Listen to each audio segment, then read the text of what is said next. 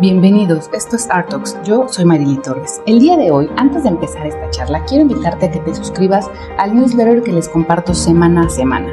Es muy fácil suscribirte. Vas a marilitorres.com, diagonal suscríbete.php. Me dejas tus datos y listo, estarás recibiendo los correos. Y mi invitado del día de hoy es el artista hiperrealista Cristian Borboya. Cristian tiene una trayectoria formidable es polifacético, es artista plástico, es conferencista e instructor. Es embajador de reconocidas firmas internacionales de materiales para artistas. Es conferencista, expositor y genera diversos seminarios para el perfeccionamiento de las bellas artes.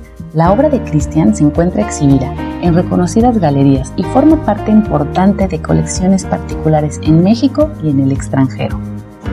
El día de hoy platico con Cristian sobre la importancia de la creatividad, el autoeducarnos y el balancear las horas entre el estudio y la parte del artista de ser empresario, así como la importancia de la profesionalización del approach del artista para con las galerías.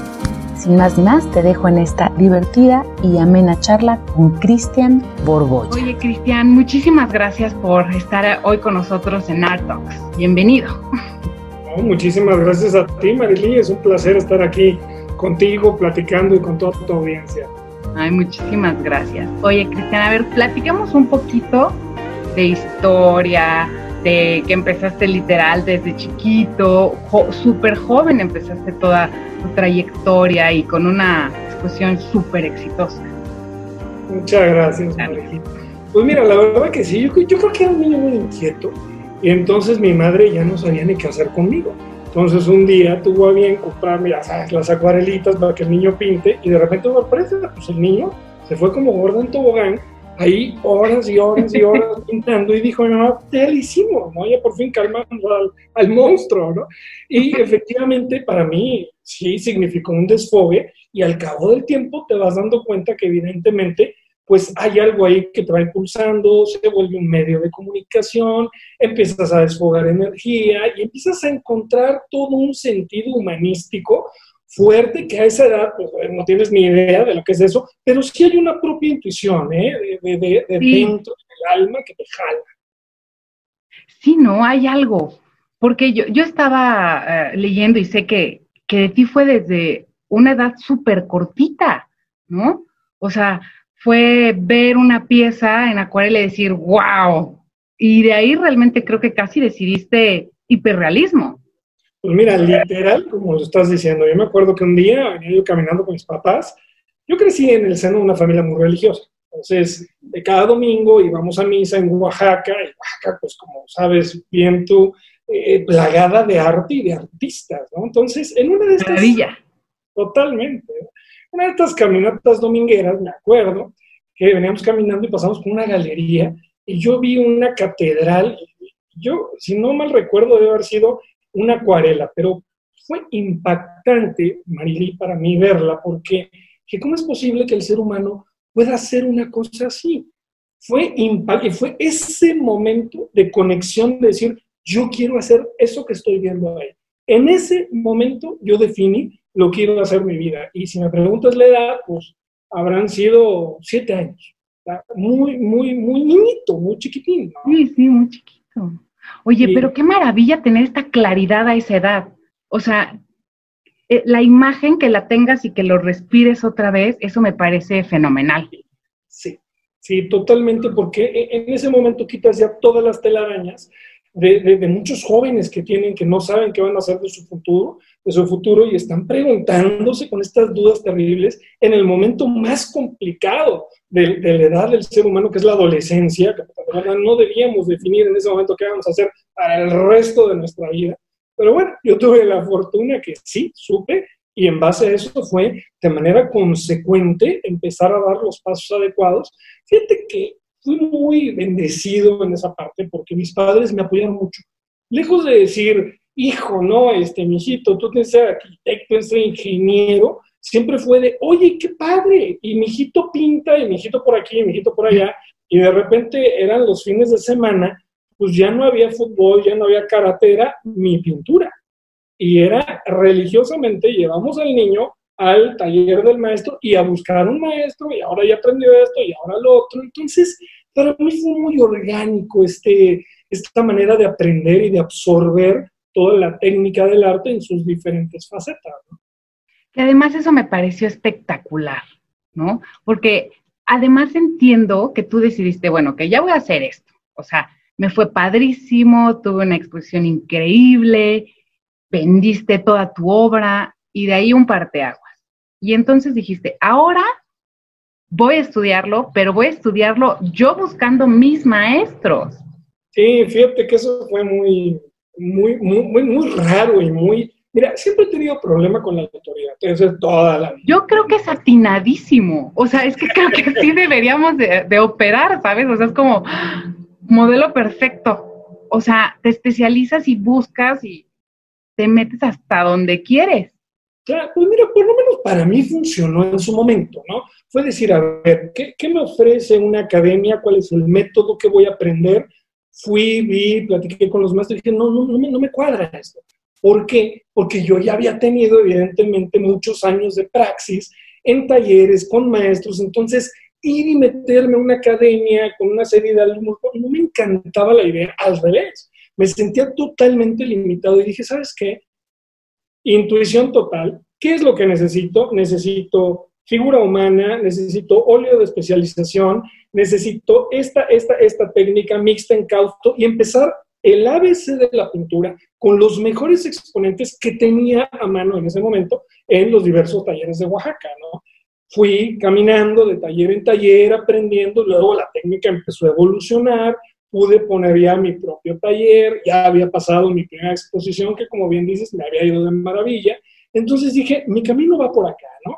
Pero sí llega un momento que dices, bueno, ok, ¿y cuál es ahora el brinco que voy a dar como, como artista para darle solidez a la, a la carrera, ¿no? Y ahí vino el primer momento, cuando vengo a la Ciudad de México y entrevistarme con galerías. Y ahí es, ¿sabes? ¿no? me acuerdo que en ese momento los artistas y colegas te decían, no, no, no, Cristian, olvídate.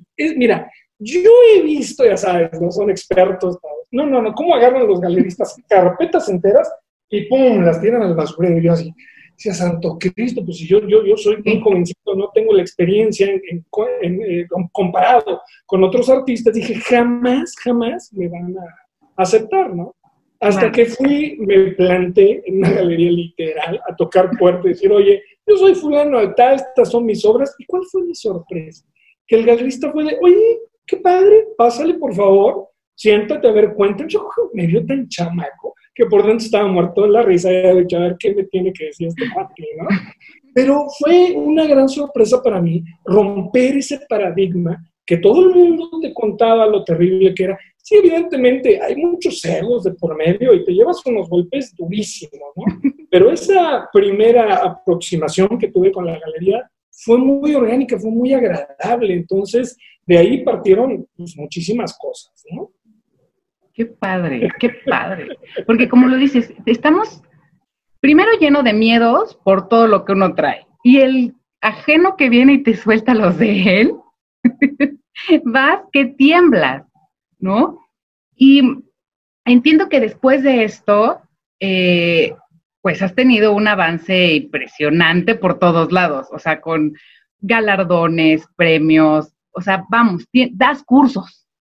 Sí, fíjate que eh, precisamente yo creo que estos inicios me llevan al día de hoy de decir, a ver, ¿Cómo está toda la parte artística de, mis colegas? ¿En qué punto están? ¿Dónde les falla? y, no, no como una crítica hacia ellos, al revés, una crítica hacia mí. ¿En dónde me falló a mí? ¿Qué tuve que afinar para poder lograr este paso en mi carrera, entrar a este museo, entrar a esta galería, exponer fuera de México, que inversionistas se fijaran en mi obra? Entonces estructuré, como dices bien, un curso que se llama la profesionalización del artista, donde puntos más, puntos menos, es darte todo lo que la, la, universidad cuando saliste no te dio. Entonces, a mí me pasa una cosa muy simpática, María. Yo nunca asistí a la universidad como tal, ¿no? Yo fui buscando mis maestros, como hemos platicado hasta el momento, y cuando pasa el tiempo, de repente maestros y las propias universidades ahora me dicen, maestro, por favor, le mandamos al alumno Ahí van nuestros alumnos, denles cursos de especialización. Yo digo, mira, qué vueltas da la vida, ¿no? Antes que, no podía estar ahí, ahora recibo yo a los alumnos. Claro. ¿Para qué? Para explicarles cómo elaborar toda una carpeta de artista, hacer todo el currículum, qué debe de llevar, qué cosas no, darle una estructura, una imagen, todos los elementos que debe de llevar, qué es un statement, cómo se maneja en Estados Unidos a diferencia de México, es muy diferente la personalización que hay allá a la que hay aquí. Yo, por ejemplo, en la experiencia que te conté de la galería, jamás la hubiera podido hacer en Estados Unidos. Entonces, tienes que, ir eh, pian pianito caminando y profesionalizándote, ¿no? Al día de hoy, eh, a mí me hace mucha gracia con colegas que, que digo, oye, no es posible que no tengas un certificado de autenticidad, que no sepas el marco jurídico que conlleva este, este, este documento, que es el elemento que debe tener más importante para un coleccionista, que va a demostrar el origen de tu obra, ¿no? Me dicen, claro. ¿cómo lo hago? Entonces digo yo, caray, nos falta esta parte de profesionalización y eso me lleva a, sacar este curso que estoy, que estoy dando. Y es importantísimo, porque como bien lo dices, a mí también me ha tocado, oye, ¿cómo que no, no da certificados? ¿O cómo que, o sea, no registras obra? O, o sea, como mil cosas que dices, a ver, o sea, es que en una plática anterior tú y yo lo comentamos, es algo tan necesario y que sí, o sea, en el ambiente se respira un poco una carencia, no sé si de absoluto conocimiento, pero yo de repente me doy cuenta que eh, general, ¿sabes? Como percibo el, ay, pinta, mira, rápido, eh, avienta pintura y cuelga sus cuadros y los vende. Sí, claro, y la vida le ha sonreído y le va de maravilla.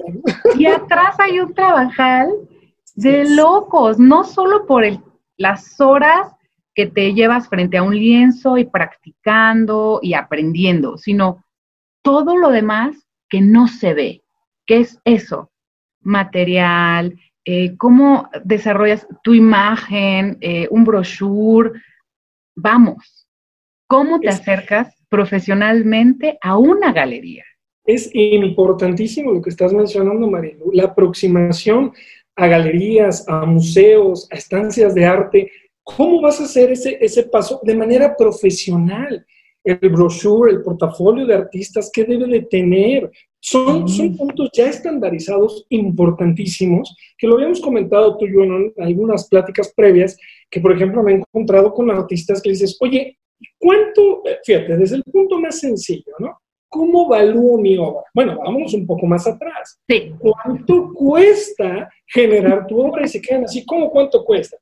Pues sí, ¿cuánto te gastaste? ¿no? Y en eso, incluye desde la renta de la estancia donde vas a generar la obra, todos los materiales, el número de obra, o sea, son tantas cosas que tienes que saber y que los artistas no lo saben o los pintores que están empezando no lo saben, pero por lo mismo, no lo saben porque nadie se los ha explicado. Luego llegan la primera galería, que son estas galerías que son el primer trampolín para hacerlos emergentes, del emergente al consolidado, bueno, el trecho que falta, y de repente llegan los chicos con la obra y el galerista, ¿cuánto vale tu obra?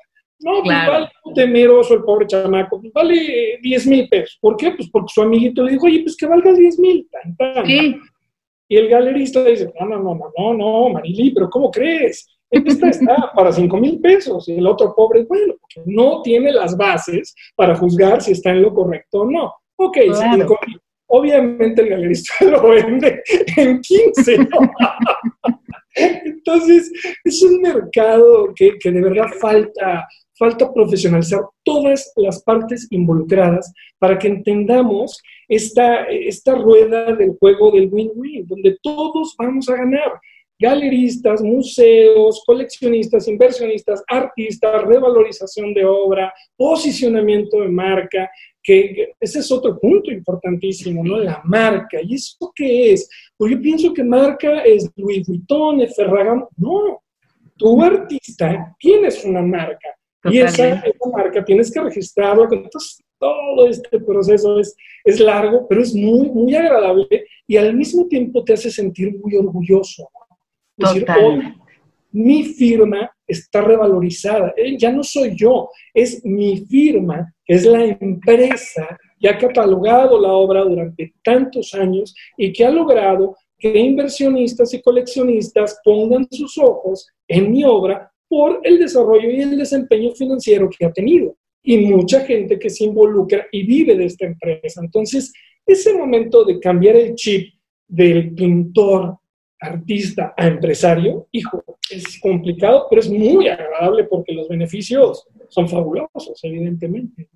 Tú lo has dicho perfecto, es cambiar el chip, ¿no? Porque, bueno, claro, además, o sea, tienes una obra extensa y preciosa y espectacular, pero también te preocupas precisamente porque el arte no muera, y lo platicamos la otra vez, el arte, arte, el de oficio, el de estar atrás, o sea, y entonces sacas estos productos que se me hacen fabulosos porque realmente, claro, o sea, mucha de esta información no te la topas, ¿no? Justamente lo, lo platiqué con, con un abogado, ¿no? A ver, hablemos de puntos específicos.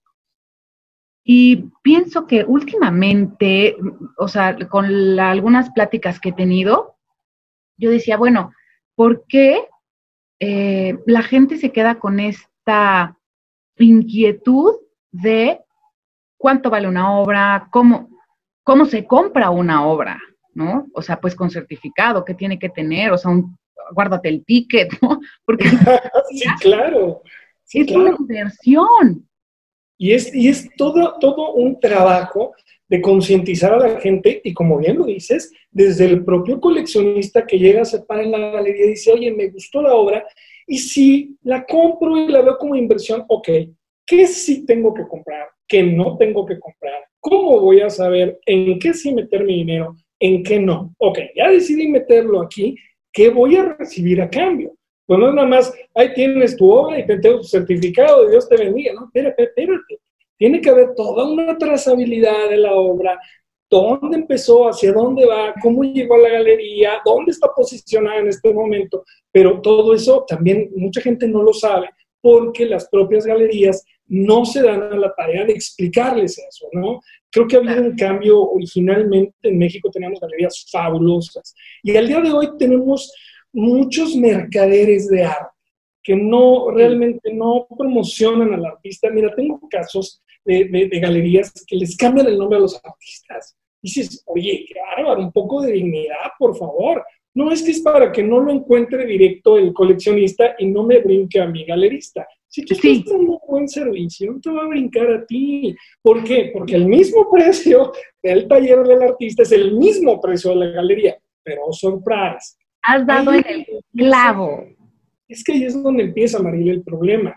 Que llega el coleccionista ya con buen colmillo y dice, oye, Marily, y si, mira, viene directo contigo, hazme un descuento porque la galería, y pues obviamente el artista que va jalando deudas y tratando de salir adelante, llega el momento que dice, bueno, pues te hago. Y ya se hizo una costumbre, costumbre que tenemos que romper, los quienes, pues nosotros los artistas nosotros mismos. Claro, mira, eh, fulanito tal, es un gusto tenerte aquí, pero mi obra cuesta lo mismo en la galería A, B, C, D y en la galería digital ¿eh? y en mi taller. Porque si no, pues yo mismo estoy parando mi pie. Híjole, es que eso es, bueno, bueno, la Biblia, ¿no? O sea, porque sí, ha pasado muchísimas veces. Y creo que es, como dices, eso está en nosotros, está en respetar, o sea, ni brincarte a nadie, el mismo precio es aquí y allá, ¿no? O sea, pues al final del día, así es como debe de operar. Claro, y con esta enorme responsabilidad que tenemos los artistas como agentes intrínsecos de cambio. Fíjate, antiguamente, ¿cómo, cómo éramos los vasos comunicantes entre una clase social alta privilegiada y una clase social baja, pues con unas condiciones terribles, el artista era el encargado de subir y decirle, oye, el pueblo se está sintiendo así, así asado. Y si no quieres que te hagan una revolución, rey, pues bájale aquí, aquí, aquí, ¿no? Y, viceversa, ¿no? Oye, pueblo, espérate, pues rey está súper preocupado. Pues, entonces, el artista trabajaba en esta medida. Hoy eso es el papel del artista ha quedado relegado cuando sigue siendo ese vaso comunicante de la sociedad que está expresando la grave problemática que está sintiendo en este momento la sociedad Fíjate, Marilyn, en este tiempo de pandemia, estuvimos todos recluidos durante tres meses en casa. Si no hubiera sido por el arte que se incluye en obras de teatro, que vemos digital a través de una pantalla, el mismo Netflix que te da las películas, los actores, eso es arte. El arte te transforma, te da la posibilidad de viajar a otros lugares, de, de, tener esta sensación de crecimiento, de pertenencia y de entender que el arte nos une, nos une como colectivo, que todos somos uno. Entonces, hoy esa es la gran labor de los artistas, ¿no? Es, es que claro, o sea, lo has dicho, al final del día el arte lo que rescata es lo más profundo de nosotros como seres humanos, ¿no? O sea, te permite, híjole, es que es una herramienta de expresión absoluta y puede ser pintura, música, o sea, las artes en general, ¿no? Entonces, yo también, incluso saqué a raíz de eso un par de iniciativas, ¿no? Así de, estamos en confinamiento, yo estoy, este, como un poco por el colectivo, yo sentía cierta presión y dije, pues, o sea, con recién operada de la rodilla, todavía con venda y demás, y yo, a pintar, ¿no? Pero compartirlo de cierta manera que, que sea como muy accesible, ¿no? Porque también esa es otra parte. Siento un poco, y lo he platicado, que entre galeristas y artistas y colegas se, se maneja un misticismo acerca y alrededor del arte. Y cuando me lo preguntan, yo lo digo, yo te puedo mostrar una técnica, pero el proceso que pasa aquí y aquí adentro, no, no te lo puedo compartir del todo. Eso es, esa es la parte más complicada, ¿no? Compartirte el proceso interno. Y yo sé que tú tienes un proceso padrísimo que lo vas desmenuzando para sacar esas piezas espectaculares.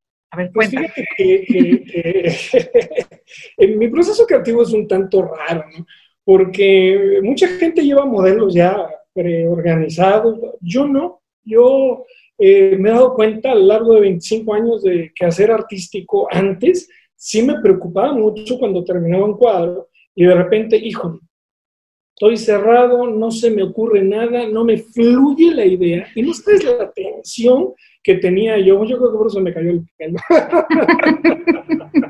de esta tensión de, de, oye, no estoy generando, no estoy siendo comunicante, pero de repente entendí que todo fluye en el momento y en el lugar preciso. Y lo entendí un día caminando, y de repente, literal, ¿eh? venía caminando, me paro en una esquina y veo como la, la, la, la coladera está agrietada, y en ese momento algo comunicó me brinca la idea, salgo corriendo a mi estudio, literal, iba yo corriendo, apuntar la idea, empezar a dibujar, a hacer bocetos, y entendí que fluye, que una vez que terminas, yo por ejemplo hago muchas series, mis series van de 10, 15, 20 piezas. Llega un momento que termino esta serie y digo, ok, vamos a comenzar otra. No tengo la idea, no pasa nada. Vete a caminar, puede tardar uno, dos, tres, una semana, dos semanas, va a llegar. Y en el momento en que llega, nuevamente empiezo a trabajar y hoy entiendo que la vida da estos lapsus y estos proyectos para cerrar un canal y abrir otro. Que, querrémoslo o no, Marily, somos los artistas estos entes raros, porque de verdad así nos cocinamos aparte, la verdad, sí, eh, eh, que, bajamos de la nube de, este, de esta cloud, bajamos la idea, literal, como una computadora, eso que subes los datos a la nube, bueno, ya están en la nube, nosotros nos comunicamos, bajamos la idea y por las manos o por donde sea, fluye esta idea y la plasmas, en el caso de los artistas, eh, de los pintores, en un lienzo, ¿no? El músico lo escribirá en una partitura y lo va a ejecutar en un piano, en una flauta, eh, con una guitarra, con un instrumento, pero definitivamente, ¿cómo, cómo es este proceso eh, difícil de, de explicar? Lo vas entendiendo, lo vas sintiendo y sí, sí estás conectado. Y estás conectado todo el día. Mucha gente, yo me acuerdo José Luis Cuevas, que era maravilloso, el maestro Cuevas decía, oye, yo espero que las musas de la inspiración te encuentren trabajando. Me encantó esa frase que tenía, porque muchos artistas dicen, oye, ¿qué estás haciendo? Estoy esperando que me llegue la inspiración. A ver, bueno, ponte a chambear y te prometo que cuando cojas el, pincel o el lápiz, en automático fluye. porque ya es una acción repetitiva de conexión. Entonces, se cuenta que estás eh, eh, este, metiendo en el plugin de una computadora, te estás conectando. Y en ese momento fluye, lo que menos quieres es detenerte, que suene el teléfono, hijo. De repente es una herramienta fabulosa, pero te puede bloquear este Te distrae. Sí, sí, Y te desconecta, ¿no? Sí. Y, luego el ser amable, decir, chin, ya tengo que contestar el mensaje porque ya lo vio, que lo dejé en visto no, oye, me está marcando eh, mi cliente, pues ni modo, tienes que, frenar eso y, también es parte de, no, no puedes, no, no le contesto, pues estoy aquí inspirado, pues no, es parte de tu chamba empresarial. Te quitas el mandil del artista creativo y te pones la corbata del empresario y, claro que sea sus órdenes. Claro, también es, es el aceite que engrasa los engranes que hacen que fluya toda la maquinaria. Cuéntanos, ¿tienes algún eh, método que te ayude a llegar un poquito más rápido a esa conexión? No sé, ejercicio, meditar. Fíjate que llevo, llevo un tiempo ya haciendo yoga en las mañanas. mi esposa ya nos levanta muy temprano y tomamos nuestra clase y de verdad, yo mira, muchas veces escuchaba, yo, la gente hago yoga y decía, me vuelan casi casi. Oye, no, de verdad, me, a mí me ha servido fabuloso para primero enfocarme, tener mucha energía, ser muy proactivo, ya estoy así brincando y eso creo que sí, cuando físicamente estás em, capacitado, estás fuerte, estás ejercitado, fluye mucho más fácil la pintura. Yo creo que mucha gente piensa, ¿no? Oye, pues el pintor ¿qué hace? Agarra un pincel y pinta. No, necesitas físicamente estar fuerte para cargar un lienzo de dos por dos metros, darle la vuelta, subirlo, bajarlo, quitarlo, meter el otro, moverlo, ¿no? Estar horas y horas y horas haciendo este movimiento en alto, con una mano aquí en alto a esta altura y la otra aquí que es la paleta. Entonces, si físicamente estás todo tronado y dado al catre, pues no, no rindes, ¿no? No, y la de manera. terminar en cinco semanas, pues vas en la semana 20 no das una. Totalmente. Y bueno, y las contracturas y, o sea, es que no das una. Ibuprofeno, el mejor amigo de uno, ¿no? Mi mejor amigo. Total, porque bueno, me he pasado así un par de veces con tiempos de entrega y digo, ¡uy! Sí, sí, sí, es, muy tensionante, ¿no? Cuando tienes, o cuando elaboras proyectos que tienes eh, eh, bajo contrato, que tienes, como dices, ciertos tiempos de entrega, y estás viendo que nomás no llegas y dices, Santo Cristo, pues métele más, ¿no? Y levántate más temprano y duérmete más tarde. Sí, sí, y que no te den ni el sol, ¿no? O sea, porque tú me pasa de ahí, exposición y yo, ¿Qué, qué me queda, No sé, si a ti te sucede, llega un momento que estás pam, pam, pam, pam, pam, dale, y de repente te, yo, yo, yo, le digo que te pierdes. Y empiezas a ver ya todos los colores iguales y ya no ves dónde está el error ni qué es lo que estás haciendo. Fíjate que me gustaría compartirte esto en la intimidad ahora que nadie nos está escuchando. Hace muchísimos años que la primera vez que yo empecé a hacer gran formato, dos por dos, dos por tres metros, y de repente me quedé viendo el lienzo y dije, ¿pero qué hice? O sea, en la vida lo voy a acabar y lo veía tan grande y entendí que si no te centras en un pequeño espacio de trabajo de ese día, este día voy a hacer esta parte y la voy a hacer perfecta. Y mañana la que sigue. Y entonces empiezas a hacer un constructo de pequeñas partes, como un rompecabezas que se van uniendo y vas dándole forma, ¿no? Es casi, casi como una analogía del doble A que dice, hoy no bebo nada más por hoy. Aquí es al contrario, es solo por hoy voy a hacer este pedacito, no voy a querer comerme toda la pintura. Y fíjate la analogía con la vida. En la vida caminando paso a paso, día a día. Es que cuando voy a llegar a ser el gran artista reconocido, en el momento que llegue y que se junten las piezas y que entiendas que es una labor de cada día. Entonces, la vida es maravillosa y te va enseñando, ahora sí que con cada paso, lo que debes y lo que no debes de hacer. Totalmente, qué importante, ¿no? Porque efectivamente es, ¿cuándo voy a hacer esto? ¿Cuándo? Es que es diario, poquito, diario. Somos lo que hacemos, ¿no? O sea, es así, es te levantas, bien lo has dicho, haces ejercicio, te conectas, trabajas contigo, o sea, contigo con tu ser, me refiero, ¿no? Y te metes a tu estudio y trabajas desde la computadora un rato, en el, con pincel en el otro. Y una parte bien importante es trabajar fuera del lienzo. Uy, sí. Trabajarte con educando el ojo, eh, percibiendo, comunicándote para, para, darte cuenta qué es lo que está pasando a tu alrededor. Sí, porque si te metes a tu caverna, pues eh, solamente el resultado del diálogo va a ser un monólogo, ¿no? Totalmente con la nada y la retroalimentación te vas a creer tus propias mentiras.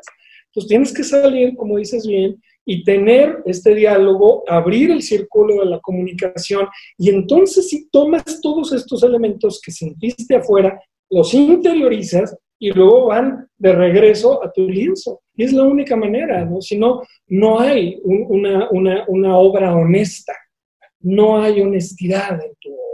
Entonces es un refrito, es una idea preconcebida, pero mal digerida, pero entonces llega el, el, el, el, que lo va a ver, el sujeto, y está así, ¿qué es esto? Porque la gente siente la vibración con la que se hizo la obra, de los colores, del sentir del artista, y por eso la gente resuena con un artista o con otro, porque están sintiendo lo mismo, y, súper válido, Híjole, yo creo que llegar a ese punto de de hacer vibrar al otro con lo mismo que tú vibraste, wow, ¿no? O sea, y, pienso lo mismo, lo has dicho en otra charla que debimos de haber grabado.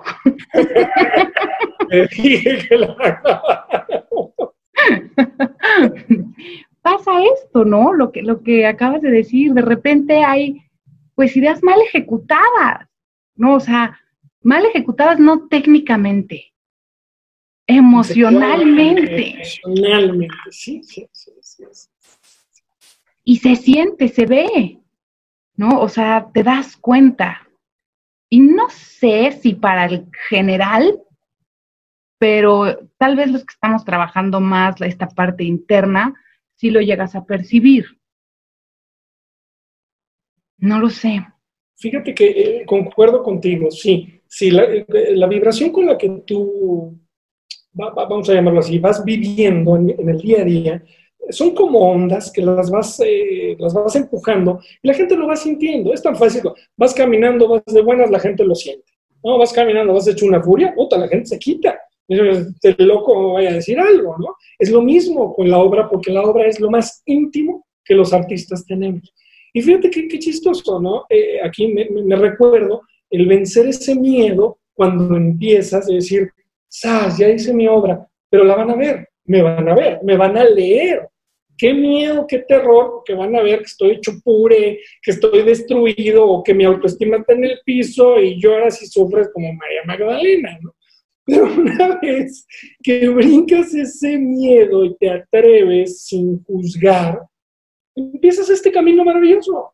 Y todos los artistas hemos tenido nuestra época oscura, nuestra época que va cambiando la tonalidad, como un arco iris hasta que llegas a entender en qué proceso estoy hoy, qué estoy viviendo, lo acepto, lo abrazo y lo saco.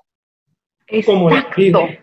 Es que, es como, bueno. como la canción de la piedra, ¿no? Tropecé otra vez con la misma piedra, brother, y vas a seguir tropezando hasta que no entiendas por qué la piedra está ahí y por qué la estás pateando.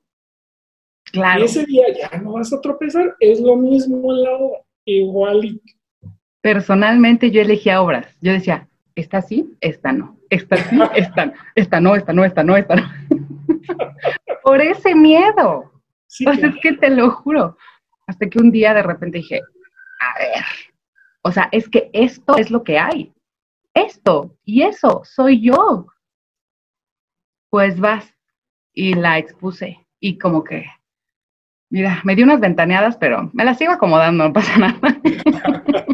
Pero, pero es parte de, Marily, es parte de, fíjate, los artistas que hacemos autogestión, yo cuando empecé con esto, que ni siquiera sabía que se llamaba así, era ir y vender mi obra, ¿qué trabajo me costaba?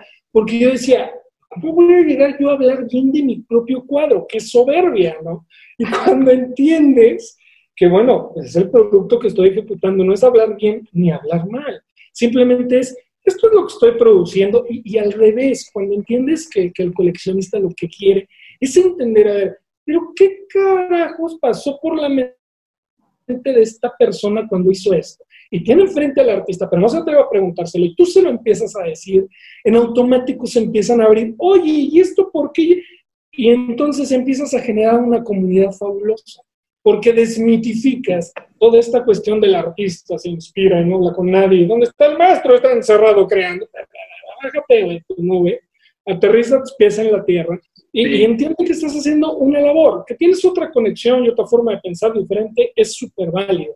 Pero vamos, es importante generar esta comunidad y esta apertura y desmitificar que para unos artistas les sirve mucho estos mitos porque se esconden detrás del mito y del personaje y se les funciona padrísimo, ¿no? Para otros no, para otros nos funciona ser como somos, aplicar la personalidad que tienes y te fluye. Entonces, está súper válido. Totalmente, totalmente. O sea, a mí también me ha tocado como ver las dos caras, ¿no? Y yo digo, híjole, bueno, al menos yo creo que la empatía, la, la, manera muy relajada de comunicarme, permite que la otra persona se abra también conmigo. Claro. ¿no? Entonces, yo opto por, por esto, por compartir, por hablar, con, o sea, por estas charlas. acuerdo igual. Sí, sí, porque vas abriendo los canales de comunicación y al final de cuentas te vas dando cuenta que todos estamos aquí exactamente para lo mismo, sintiendo lo mismo, llenos de miedo, que no sabemos ni para dónde vamos, que dices, creo que voy por allá, voy un poquito a ciegas y voy tentaleando y voy haciéndome como que se dice muy bien, pero todos vamos igual. Esa es la realidad. Podrás eh, ponerte una coraza de mucha seguridad o no, pero al final de cuentas prueba y error, prueba y error, y así vamos todos. Entonces, no pasa nada, ¿no? el, yo creo que la clave es, como dices, ¿no? Llegar con una obra honesta y presentarte, este soy yo y este es mi trabajo y básicamente este es mi discurso, ¿no? Esta es mi propuesta. Claro, claro, acompañado, como platicábamos, de todos estos elementos que te ayudan que el portafolio del artista, que el statement que vas a tener, que el certificado, oye, ¿cómo lo doy de alta? ¿Y eso qué es? Lo puedes dar de alta, registrarlo a nivel nacional, a nivel internacional. Hay claves, hay fórmulas preestablecidas que no son complicadas.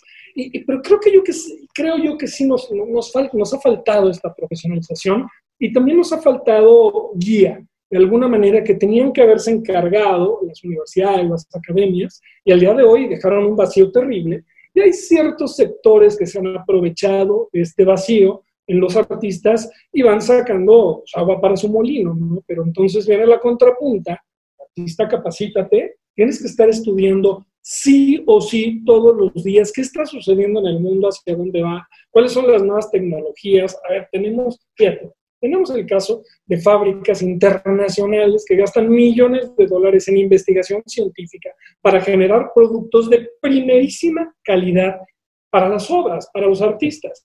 Y todavía hay artistas que siguen pintando con aguarras y destilado de aceite de linaza. Y dices, oye, por favor, no es posible, ¿qué está sucediendo aquí? ¿no? Tenemos que ir evolucionando. Esta ha sido falta de, de, pues, de interés en esto. ¿no? Entonces, pues sí, yo les vamos, yo diría que es importante que los artistas volteáramos a ver estas fábricas y estos nuevos productos para que viéramos este, todo lo importante que tiene y eh, pues este, incorporarlas a nuestro trabajo. ¿no? Y que además las marcas, como bien lo dices, no nada más es la investigación, sino se encargan de buscar a alguien que lo transmita de manera correcta, como es tu caso, ¿no? Sé que, que representa...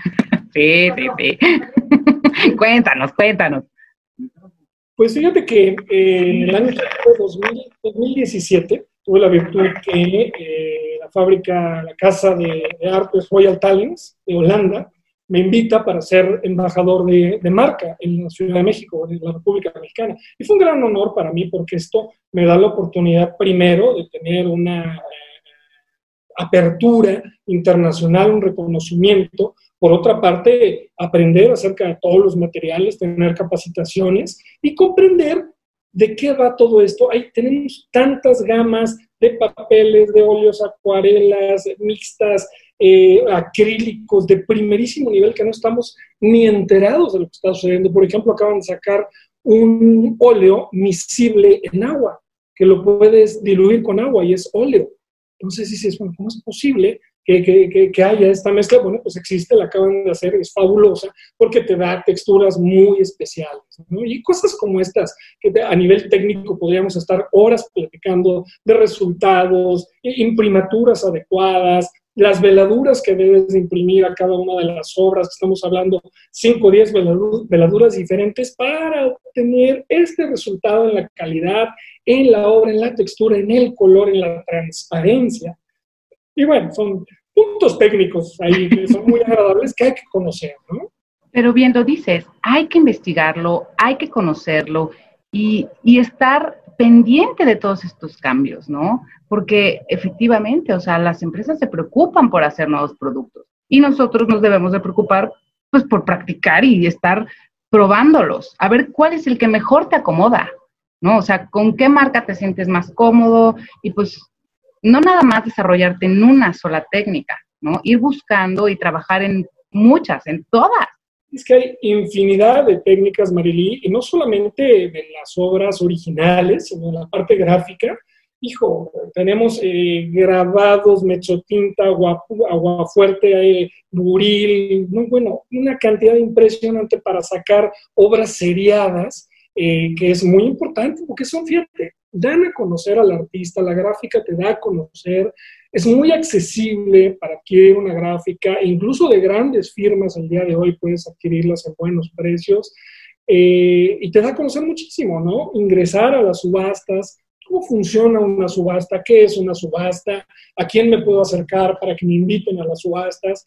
Puedes apoyar como artista muchísimo a instituciones entonces hay grandes casas ahorita en México que están haciendo una labor muy importante de, subastar obra a muy buenos precios, respetando siempre estas garantías y estos eh, eh, costos de, relación artista-casa de subasta, que es muy importante, ¿no? Completamente, completamente. Oye, cuéntanos, Cristian, ¿dónde puede la gente ver tu trabajo? Si tienen alguna duda respecto a estos cursos que tú das, ¿cómo te pueden contactar? Con mucho gusto, pues eh, eh, pongo a disposición de todos mi página que es www.cristianborboya.com, Cristian SH. Si no, pues lo ponen en Google y ahí los bota directo. Y en galerías, eh, estoy con dos galerías aquí en la Ciudad de México, que es Bernardini Galería y Galería Mirraki, que son los que manejan mi obra aquí en la Ciudad de México.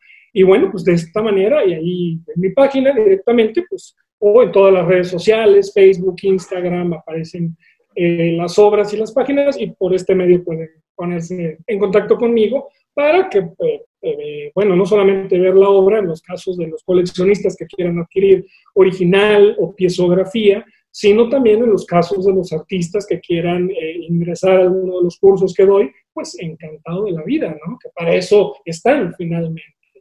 Claro, para educarnos, ¿no? Porque, híjole, qué falta nos hace estar en constante educación, ¿no? O sea, no nada más es la escuela y se nos acabó, no, esto es de toda la vida, pero no nada más la parte de práctica en el estudio, sino sí, no es, todo lo que hay atrás. El oficio, es, es, es, la praxis y es la educación que debes de tener como empresario, dar otra vez lo que platicábamos, este salto de artista a empresario, fíjate, retomando un poco la conversación que tuvimos la última vez, eh, te platicaba yo del derecho de participación o el drop de suit, que es una cosa eh, eh, interesantísima, ¿no? Que es cuando tú como artista vendes una, vamos a hacer un poco más atrás de historia, en el 1910, 1920, en Francia, se lanza el derecho de participación, que no es otra cosa más que el gobierno se da cuenta que toda la gente que llega a Francia está generando muchísimo dinero en la compraventa del arte de sus propios artistas y de esta compraventa el menos beneficiado es el artista. ¿Por qué?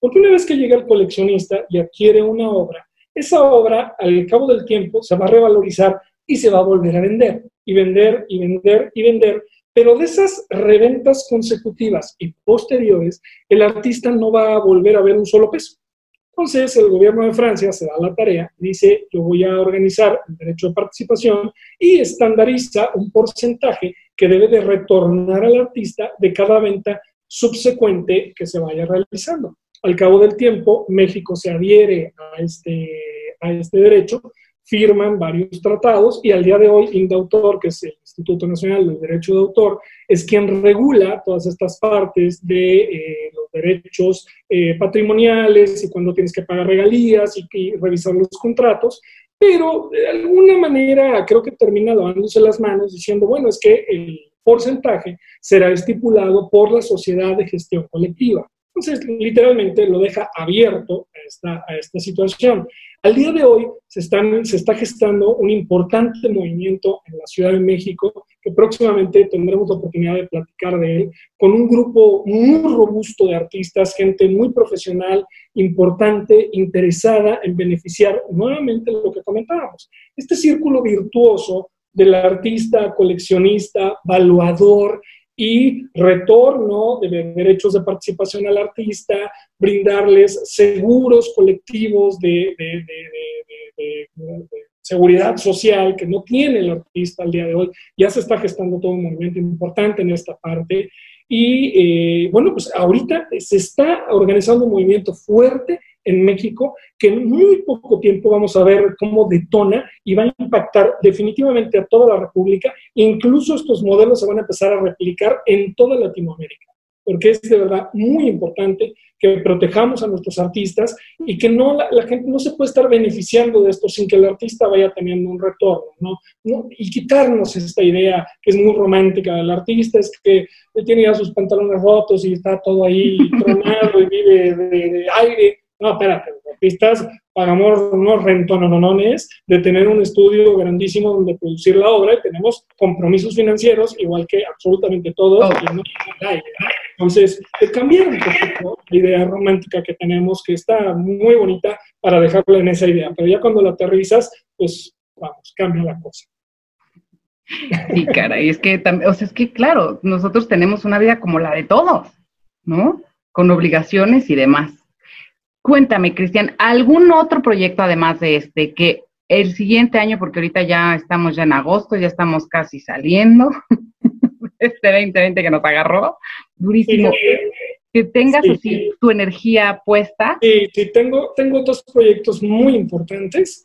Uno es para el sureste de la Ciudad de México, se está gestando, se está eh, cocinando y en breve podré dar la noticia, todavía no, no, no, puedo platicar del proyecto por, por hecho por este, contratos de confidencialidad, pero en breve podremos platicarlo, es un proyecto que me tiene muy emocionado, eso es uno.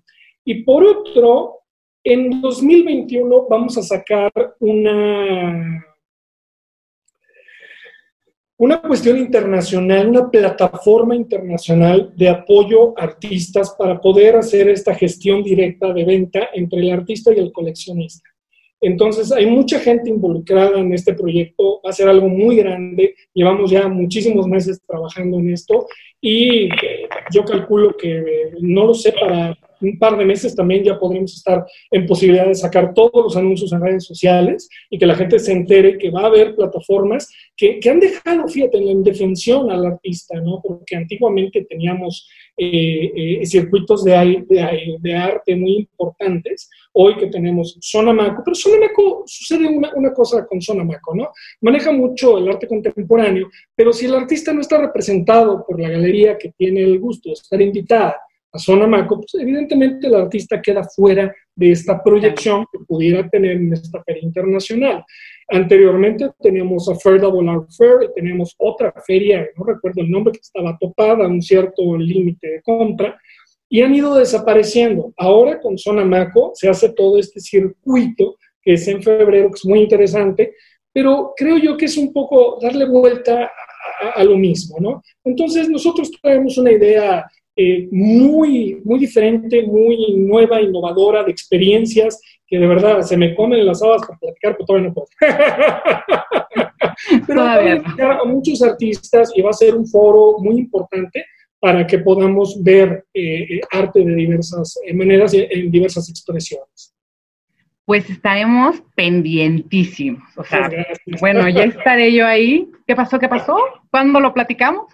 Será un gusto, será un gusto. Lo platicamos, claro Oye, Cristian, muchísimas gracias. Gracias por hablar con nosotros, por contarnos tantas cosas, por, bueno, como siempre, nos podemos ir horas. Sí, sí, sí, nomás no dejamos de platicar. Y muy Muchas gracias a ti, Marily, por esta labor extraordinaria que estás haciendo de promoción para los artistas, de promoción para todas las bellas artes en estos momentos tan complicados que no hay manera de llegar físicamente a otras personas si no es por estas grandes iniciativas digitales. Y en verdad reconozco el esfuerzo que estás haciendo, porque quizá la gente solo vea, hombre, Marily subió este video con este artista y again, no se dan cuenta de toda la chamba preproducción, postproducción que existe para poder lanzar este producto. Te lo aplaudo y, te, auguro mucho éxito. Ay, muchísimas gracias, muchísimas gracias. Yo la verdad es que estoy muy emocionada, sobre todo de hablar con los grandes, ¿no? O sea, decir, oye, gracias por compartirnos tanto tiempo tu maravilloso trabajo, tu obra, tu ser, tu sentir. Y bueno, ahora que te puedan conocer así, yo soy la más feliz, ¿no? Muchísimas gracias. Muchas gracias a ti. Oye, pues estaremos este, eh, en contacto y me encantará que más adelante nos volvamos a, conectar con todos y nos cuentes, pues ahora sí ya los planes. Del 21. Será un placer ahondar en estos proyectos e involucrar a toda tu comunidad y a toda la gente que nos vea. Claro que sí. Pues muchísimas gracias. ¿Qué te pareció la charla de hoy? Interesante, ¿no? Ya nos puedes encontrar en Apple Podcast y en Spotify. No te olvides de calificarnos con estrellita para que más personas puedan escuchar estas charlas. También ayúdame a compartirla a quien sabes quien gusta del arte. Y a mí me puedes encontrar en casi todas las redes sociales como Marily Torres. En mi Instagram es donde estoy más activa. Por favor, compárteme en tus historias y etiquétame, así yo también puedo compartirlas. Gracias por escucharnos y nos vemos hasta el próximo capítulo. Hasta luego.